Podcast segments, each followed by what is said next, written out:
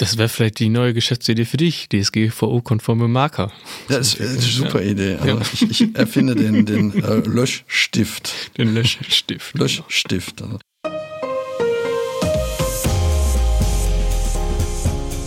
Herzlich willkommen zum Datenschutz Talk, Ihrem Podcast für die Themen Datenschutz und Informationssicherheit.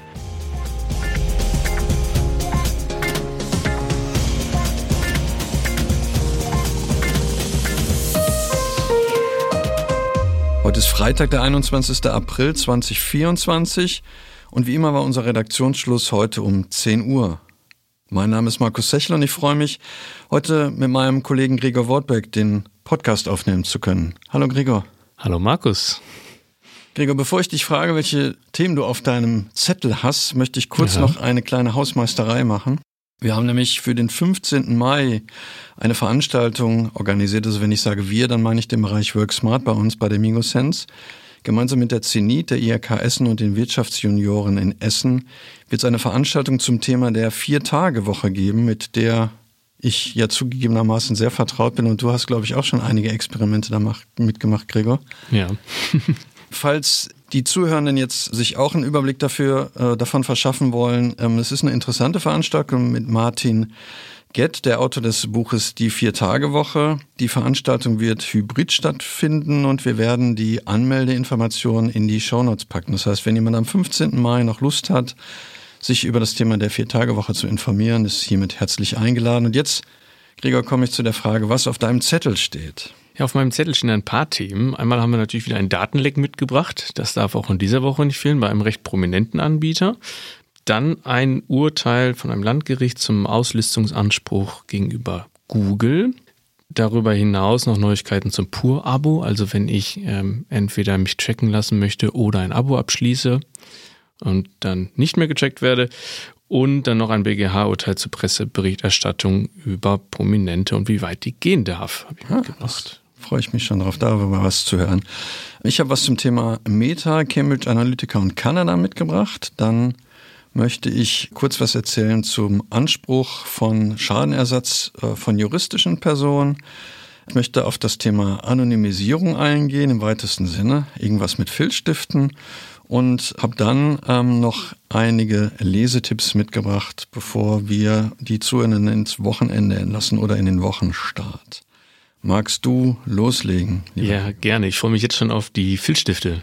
Ein kleiner Teaser zu Beginn vielleicht für eine der späteren Meldungen. Äh, beginnen möchte ich aber mit dem angekündigten Datenleck. Und zwar hat es, äh, ist es zu einem Datenleck infolge eines Ransomware-Angriffes beim Fahrradleasing-Anbieter Jobrad bekommen. Den sollte der eine oder andere unserer Hörerinnen und Hörer vielleicht auch kennen. Darüber hat das Freiburger Unternehmen alle seine Kunden jetzt nämlich informiert. Konkret betroffen von dem Sicherheitsvorfall, der übrigens nicht direkt bei Jobrad geschehen ist, sondern bei der Einhausgruppe, einem Subdienstleister des Unternehmens sind Kundendaten, insbesondere Stammdaten, also Name, Anschrift, E-Mail-Adresse und Telefonnummer, aber auch Vertragsdaten von den Nutzern der E-Bikes, also von den Beschäftigten, die sich da dann die E-Bikes über den Arbeitgeber dann geleast haben, aber auch, und das ist natürlich auch mit einem gewissen Risiko behaftet, die Zugangsdaten der betrieblichen Ansprechpartner bei den Unternehmen und die Bankdaten von den Arbeitgebern.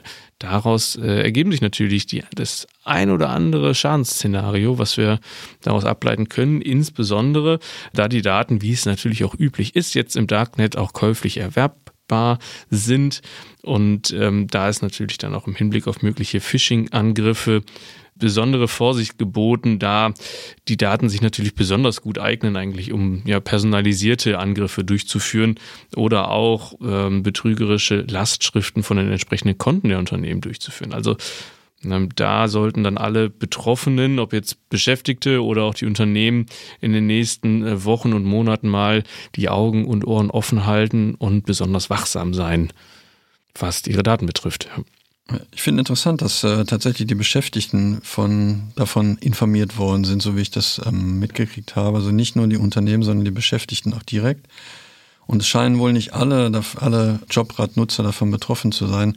Ein kleiner, kleiner Disclosure, wir, wir nutzen das selber Jobrad im Rahmen der äh, Mitarbeiterbindung und unsere Kolleginnen und Kollegen sind noch nicht darüber informiert worden. Deswegen vermute ich, dass tatsächlich nicht, nicht alle Daten über diesen einen Dienstleister verarbeitet worden sind, sondern man nicht alle Eier in einen Korb gelegt hat bei Jobrad, sondern sich unterschiedlicher Dienstleister bedient hat, was offensichtlich eine gute Idee gewesen ist. Was eine gute Idee ist, ja. ja. Ich möchte über eine Geschichte, äh, vielleicht die unendliche Geschichte im Datenschutz berichten, Cambridge Analytica. Ähm, der eine oder andere mag sich daran erinnern. Hier ging es ja darum, dass Daten äh, von Cambridge Analytica von damals noch Facebook genutzt worden sind und die halt dann auch zur Manipulation scheinbar der, der Wahl genutzt worden sind in, in den USA. Daraufhin hatte in Kanada der Bundesdatenschutzbeauftragte, also das Office ähm, of the Privacy Commissioner, sich mit Meta verständigt und einige Regeln äh, aufgelegt, zum Beispiel den Zugang Dritter auf nicht benötigte Daten einzuschränken etc. Jetzt hat sich Meta erfolgreich dagegen gewehrt, gegen diese ähm, laschen Maßnahmen in Kanada und ein kanadisches Gericht hat äh, neben dem Hinweis, dass diese Empfehlungen aufgehoben worden sind, Meta auch noch ein, ähm, ja, einen Schadenersatz zu den Verfahrenskosten zugesprochen in Höhe von rund 55.000 Euro. Ich denke, das braucht Meta auch unbedingt so einen ja, Verfahrenskosten. Darauf angewiesen. ähm, interessant ist, dass dem Richter aus ähm, seiner Sicht gar nichts anderes übrig geblieben ist, als so zu entscheiden, weil der Richter hat nämlich nicht mehr Kritik an dem kanadischen Datenschutzrecht gespart. Er hat nämlich gesagt, wenn der Gesetzgeber gut durchdachte und ausbalancierte Gesetze für den Datenschutz, die durch digitales Teilen personenbezogener Daten ausgestellten äh, Herausforderungen definiert hätte, dann hätte er auch anders entscheiden können. Er sagt, das Gericht hätte nur bestehendes Recht anwenden können und das würde für soziale Netzwerke eben genauso gelten wie für lokale Autohändler. Also dem Richter scheinen hier wirklich nicht viele Möglichkeiten geblieben zu sein, so zu entscheiden. Bin gespannt, ob, ob man ähnliche Entscheidungen dann auch auf europäisches Recht anwenden kann, weil da könnte man ja auch sagen, da, da findet auch keine differenzierte Betrachtung statt. Auch da gilt das für den lokalen Autohändler genauso wie für soziale Netzwerke. Mal gucken, ob die Kritik begründet scheint in Zukunft. Ja, das wird sicherlich interessant zu beobachten sein. gerade im, im Kontext Wahlkampf und soziale Medien, hatten wir auch letzt, zuletzt noch darüber berichtet, über die Auswertung vom äh, ZDF Neo Magazin Royal war es, glaube ich, noch seiner Zeit, ähm, dass das ja auch im deutschen Wahlkampf ein Thema ist, durchaus auch ohne Cambridge Analytica. Von daher dürfen wir da mal gespannt sein, wie es dann weitergeht auf der Ebene und in dem Kontext. Ich möchte im weitesten Sinne zumindest bei Gerichtsurteil bleiben, wo, wir, wo du gerade so schön von einem kanadischen Richter äh, gesprochen hast. Äh, blicken wir einmal zum Landgericht in Heidelberg. Das hat jetzt am 31.03. ein Urteil gesprochen. Konkret geht es da um den Auslistungsanspruch gegenüber Google. Also wenn ich möchte, dass äh, Google-Treffer, die meine Person betreffen, quasi nicht mehr angezeigt und somit dann ausgelistet werden. Den Anspruch hat jetzt auch versucht, ein Sprecher einer Burschenschaft aus Heidelberg ähm, geltend zu machen. Konkret geht es darum, dass er ja, etwas rechtsradikales Gedankengut geäußert hat, um es mal so konkret zusammenzufassen, äh, hat er äh, sich am Telefon mit dem Hitlergruß gemeldet und ähm, äh, dann auch bei Veranstaltungen sich äh, ja in, in die Richtung mehrfach dann geäußert. Ähm, infolge eines äh, Überfalls von der Burschenschaft ähm, auf ein linkes Zentrum beziehungsweise an dem diese Burschenschaft dann auch beteiligt gewesen ist, äh, wurde dann ein Pressartikel geschrieben oder ein Portalartikel. Ähm, und äh, wenn man dann bei Google den Namen des Klagen, des Klägers äh, eingegeben hat, kam dann direkt diese, diese Stichworte, ne? Eben, also ich melde mich am Telefon mit dem Hitlergruß und noch so ein paar weitere Äußerungen. Da ist er gegen vorgegangen oder wollte gegen vorgehen, vielmehr war er nämlich auch erfolglos, weil das Landgericht sich da auf ähm, letzten Endes auf die Grundsätze des Europäischen Gerichtshofs gestützt hat, der ja im Dezember letzten Jahres ein Urteil gesprochen hat und ähm, da auch erstmal festgelegt hat, dass sich man natürlich auch Google nachweisen muss, dass diese Aussagen letzten Endes falsch sind, beziehungsweise seien. Somit liegen die inhaltlichen Voraussetzungen des äh, Artikel 17 der DSGVO für die Löschung von Ergebnislinks einer Suchmaschine dann nicht vor, auch in Folge und aufbauen auf das Urteil des Europäischen Gerichts Hofes. Das äh, Landgericht hat auch noch abgewägt, äh, hat auch noch die, die widerstreitenden Interessen beider Parteien abgelegt, dann aber auch festgestellt, dass das Informationsinteresse der Allgemeinheit das Recht des Klägers auf Schutz seiner Privatsphäre und seinen persönlichen Daten dann doch aber auch überwiegt. Und dementsprechend wird nicht gelöscht. Ich glaube, das ist so eindeutig, man hätte noch nicht mal mehr Artikel 18, wo es um die Einschränkung der Verarbeitung gehen könnte, spielen können, weil wenn ich mich mit dem Hitlergruß am Telefon melde, dann ähm, muss mir klar sein, dass ich dann ähm, scheinbar irgendwie doch die eine oder andere Gesinnung vertrete und äh, dann ist es, glaube ich, nicht mehr so, dass weder die Richtigkeit noch die Unrichtigkeit bestritten werden kann. Aber gut, das ist halt, ich muss mir überlegen, was ich tue, weil eventuell sieht das jemand.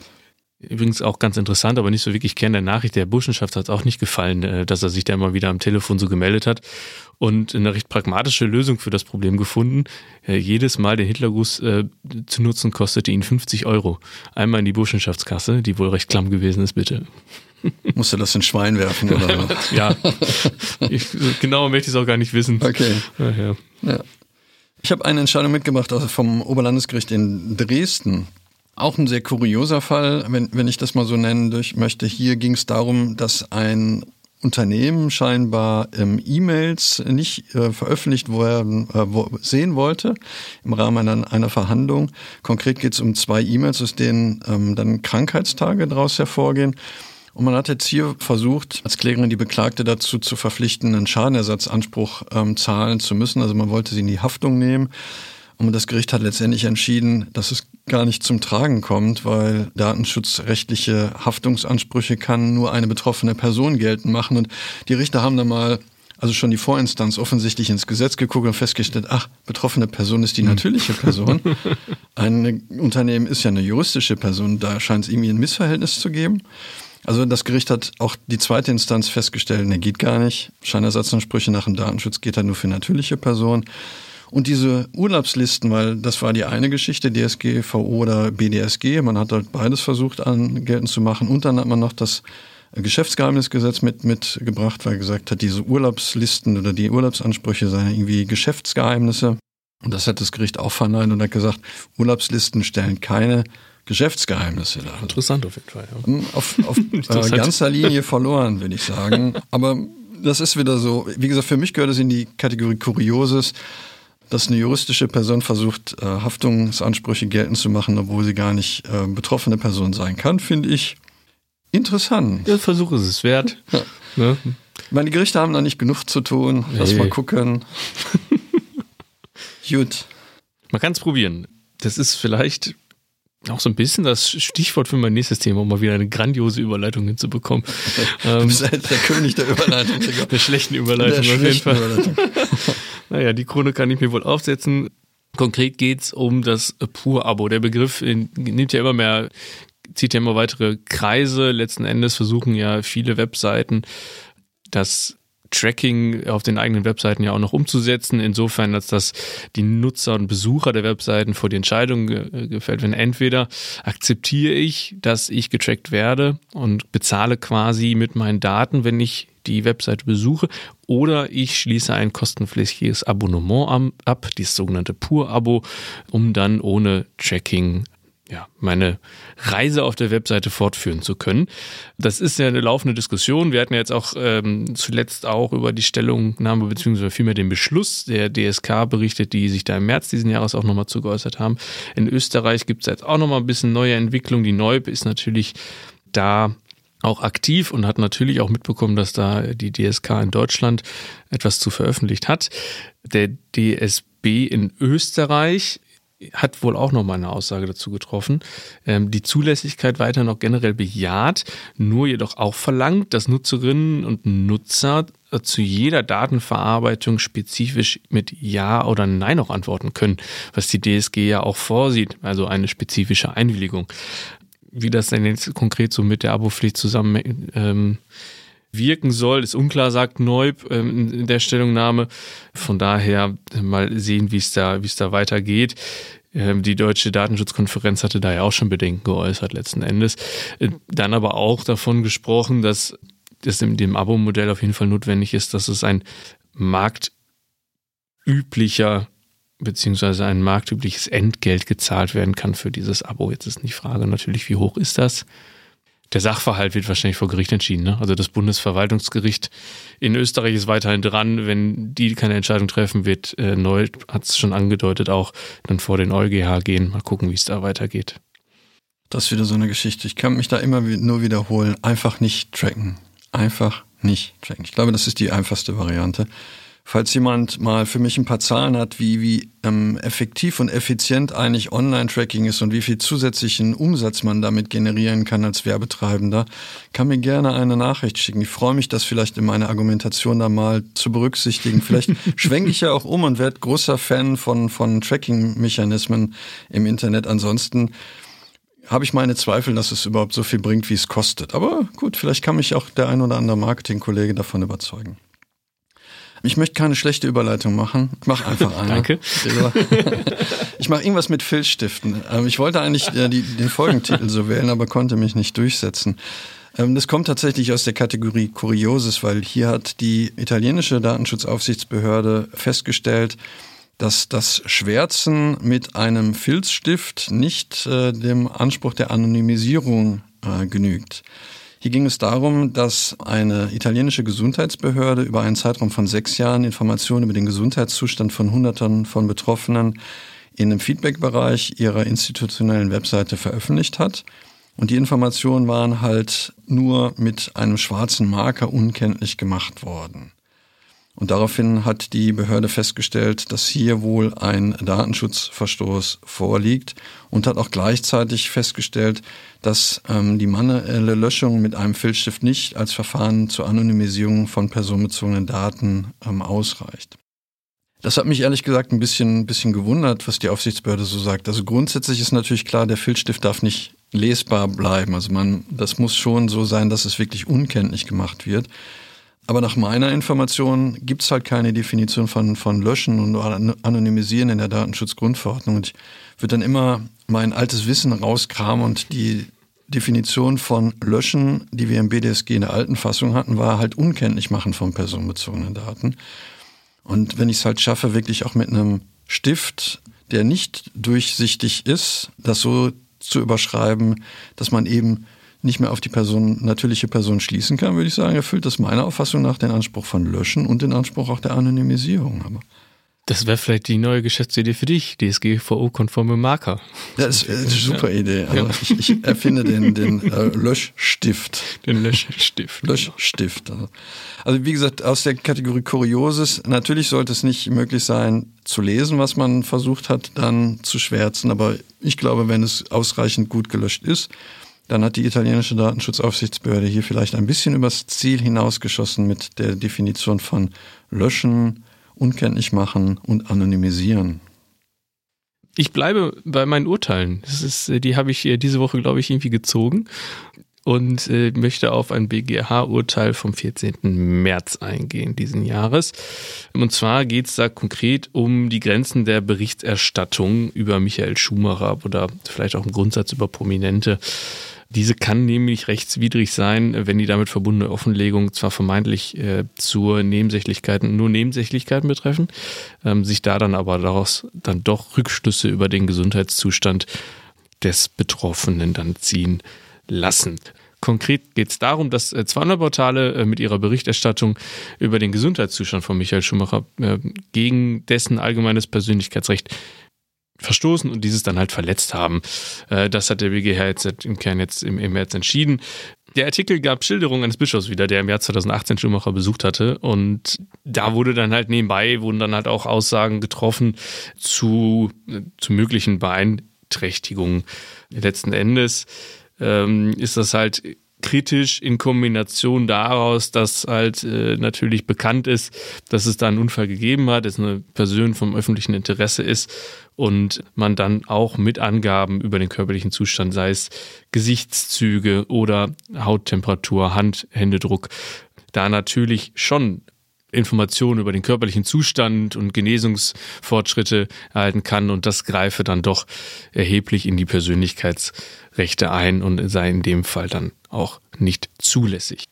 Ich finde die Klarstellung nochmal gut und ähm, auch nochmal deutlich zu machen, dass auch so Sachen, die in einem Interview geäußert werden, auch Gesundheitsdaten sind und wie du gerade schon gesagt hast, also Temperatur natürlich sogar direkt medizinische Daten sind. Und die unterliegen nicht umsonst einem besonderen Verarbeitungsverbot äh, in der DSGVO. Also da gehört auch ein bisschen Sorg Sorgfalt auf der jo journalistischen Seite mit dazu, finde ich.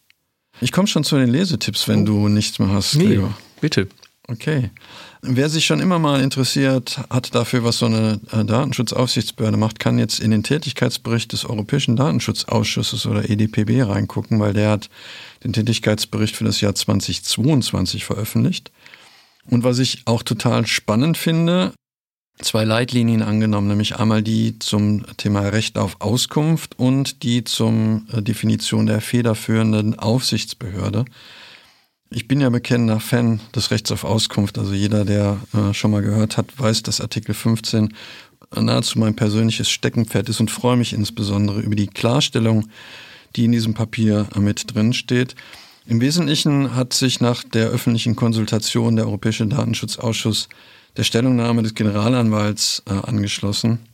Vielleicht haben Sie es mitbekommen, äh, die österreichische Aufsicht hat ja den Europäischen Gerichtshof gebeten, gebeten zum Thema Kopie eine Entscheidung zu fällen. Und hier hat ja der Generalanwalt äh, Petruzella im Dezember letzten Jahres sich äh, schon geäußert, hat einen Schlussantrag äh, gestellt. Und aus dem ähm, geht halt hervor, dass die betroffene Person kein allgemeines Recht auf eine teilweise oder vollständige Kopie des Dokuments hat und auch eben keinen Auszug aus einer Datenbank bekommen muss. Und diese Auffassung, wie gesagt, hat auch der Europäische Datenschutzausschuss nochmal klargestellt. Es geht hier um eine Zusammenstellung der personenbezogenen Daten, die die betroffene Person in die Lage versetzt, zu beurteilen, welche Daten zu welchem Zweck verarbeitet werden. Es geht eben ausdrücklich nicht um eine originale Wiedergabe der Information. Also das, was wir landläufig unter Kopie verstehen, ist halt nicht zu verstehen als Kopie nach Artikel 15 Absatz 1 Satz 1. Zwei weitere Tätigkeitsberichte möchte ich kurz erwähnen. Einmal hat die hessische Aufsicht und die brandenburgische Aufsicht ihren Tätigkeitsbericht vorgestellt und die Kollegin aus der Redaktion hat uns insbesondere auf den Brandenburger Bericht aufmerksam gemacht.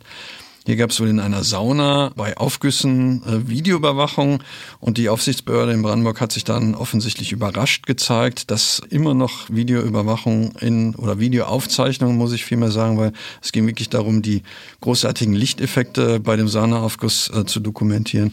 Also die Aufsicht hat sich überrascht gezeigt, dass in solchen Bereichen Videoaufzeichnungen angefertigt werden.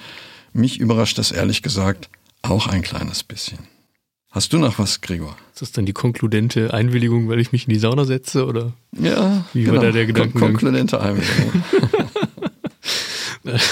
ich habe noch eine Kleinigkeit mitgebracht und zwar hat äh, die bayerische, der der bayerische Landesbeauftragte für den Datenschutz eine äh, Kurzinformation veröffentlicht, die Kurzinformation 47. Wir wollen es auch genau benennen.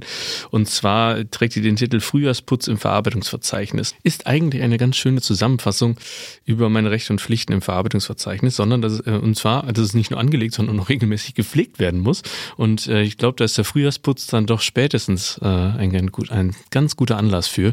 Und das wird dann da nochmal kompakt zusammengefasst und das verlinken wir natürlich auch gerne in den Show Notes.